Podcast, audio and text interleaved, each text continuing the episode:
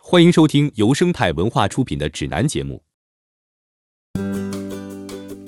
如何和内向的人相处？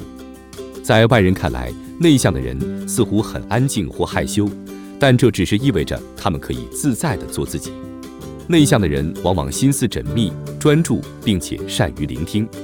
一些有用的小窍门，帮助你和内向的人相处。一对一交流，最好和内向的人单独相处。而不是和一大群人一起。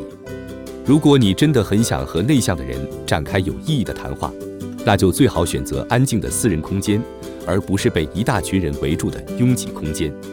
这样他们才会感觉比较自在，更容易和你交谈。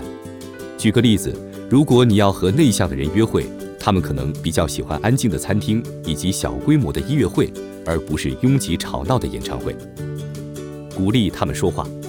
鼓励他们敞开心扉，分享自己的想法。内向的人通常不会主动开口说话，在社交时显得有点安静。不时询问他们过得怎么样或感觉如何，问一些开放式问题，给他们机会说话，给他们时间做出回应。提出问题或发表评论后，留出一些空间，让对方感到自在。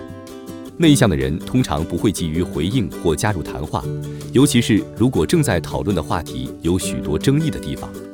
不管是同事、小孩或伴侣之间的交流都是如此。在对话中留出一些空间，让他们在没有压力的情况下慢慢思考后做出回应。问了问题后，不要立即请求对方回应，先在脑海里数到三，给对方留出一些时间和空间。不要害怕谈话中的沉默。内向的人不介意谈话陷入沉默，或是进行更深入的谈话。外向的人可能会觉得自己必须找话题扯谈，以填补谈话的间歇。但是闲聊会让内向的人觉得紧张。与其勉强找话说，不如享受沉默，或是深入说一些更有意义的话题。如果你在派对中想让某个内向的人感觉自在，尝试找一个对方认识的人陪他们说话。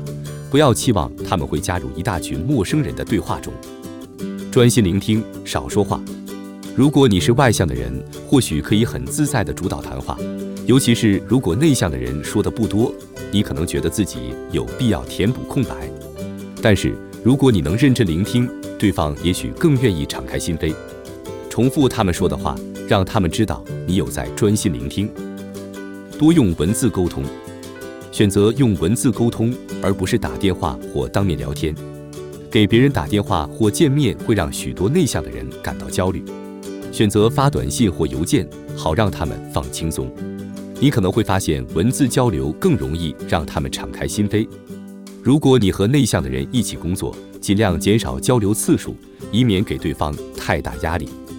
认可他们的优点和成就，让内向的人感受到自己被肯定和欣赏。虽然内向的人不喜欢成为焦点，但是大部分人都喜欢被别人欣赏，尤其是来自好朋友的肯定。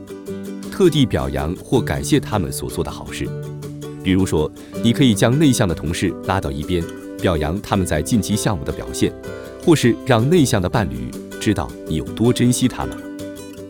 给他们保留空间，给他们留出一些空间以放松身心。这意味着给内向的小孩在卧室或课室安排一个安静的角落，给伴侣或同事留出独处的时间。待在一个可以安静沉思的空间，有助于内向的人减压。如果你和内向的伴侣已经一整天待在一起了，他们也许傍晚想要自己独处一会儿，这完全没问题。而且他们需要独处来蓄积能量。给予他们支持，让他们知道压力大或焦虑的时候，随时可以找你。内向的人总是会有所保留，比如隐藏内心的想法、感受和恐惧，让他们知道随时都能依靠你这个朋友，这样他们在你身边会更自在和放得开。不确定要如何接近内向的朋友或伴侣，你可以说你最近看起来好像心事重重。如果你想找人聊一聊，我随时都在。不要试着改变他们，尊重内向的人。不要要求他们变得外向。内向的人有许多优点，他们善于聆听、观察和专注。